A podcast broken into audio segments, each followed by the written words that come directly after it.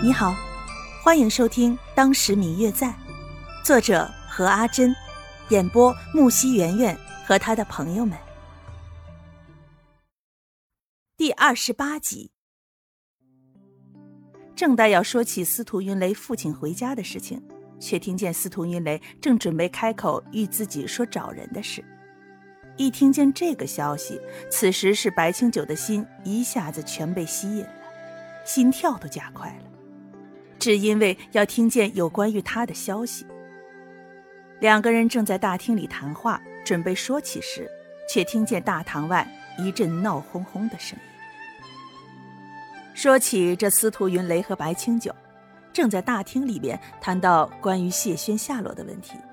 就听见外面一阵吵吵闹闹的声音，两人正准备出去看个究竟的时候，家里下人来报，说是老爷回来了。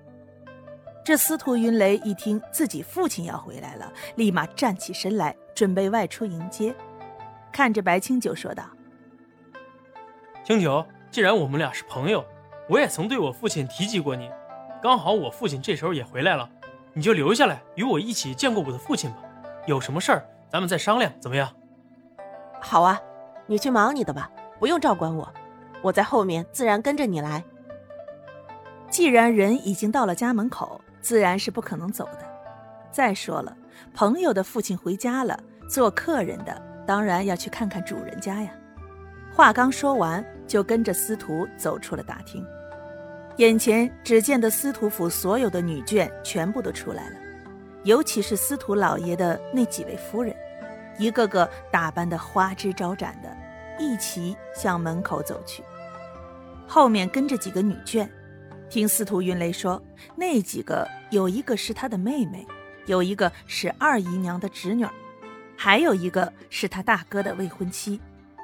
总之，就看见眼前的一大家子全部站在了那门口迎接。司徒快步走上前去。搀着其中一位华贵风韵犹存的中年妇女，叫了声娘，又引我见了所有的人，才一起去了大门口等候。我也跟在司徒的旁边走到了那大门口，约莫等了一刻钟，才看见一辆十分豪华的马车从街东边缓缓地行过来。当看见这辆马车的时候，所有的人似乎都安静了一点，都屏着呼吸。盯着那处看。听司徒家的管家华叔说，这司徒老爷外出经商已经一年有余了，带了自己的大儿子去塞外开拓商誉。经过了一年的时间，终于在那边顺利的展开了生意，和那边建立好了联系。这司徒老爷和司徒大少爷在那边已经建好了点，只差几个信得过的去看着生意就结束了。没有什么值得操心的事情，所以一结束就带着大儿子司徒云霄回来了。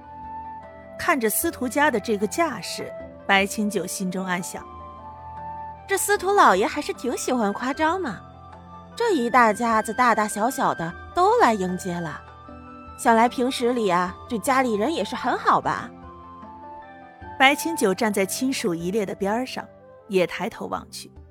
只见那个队伍前前后后的一共几十个人，最前面的是一个骑着高头大马的俊秀青年，然后旁边也有两三个骑着马的同样身形俊秀、模样英气的男子走在马车旁边。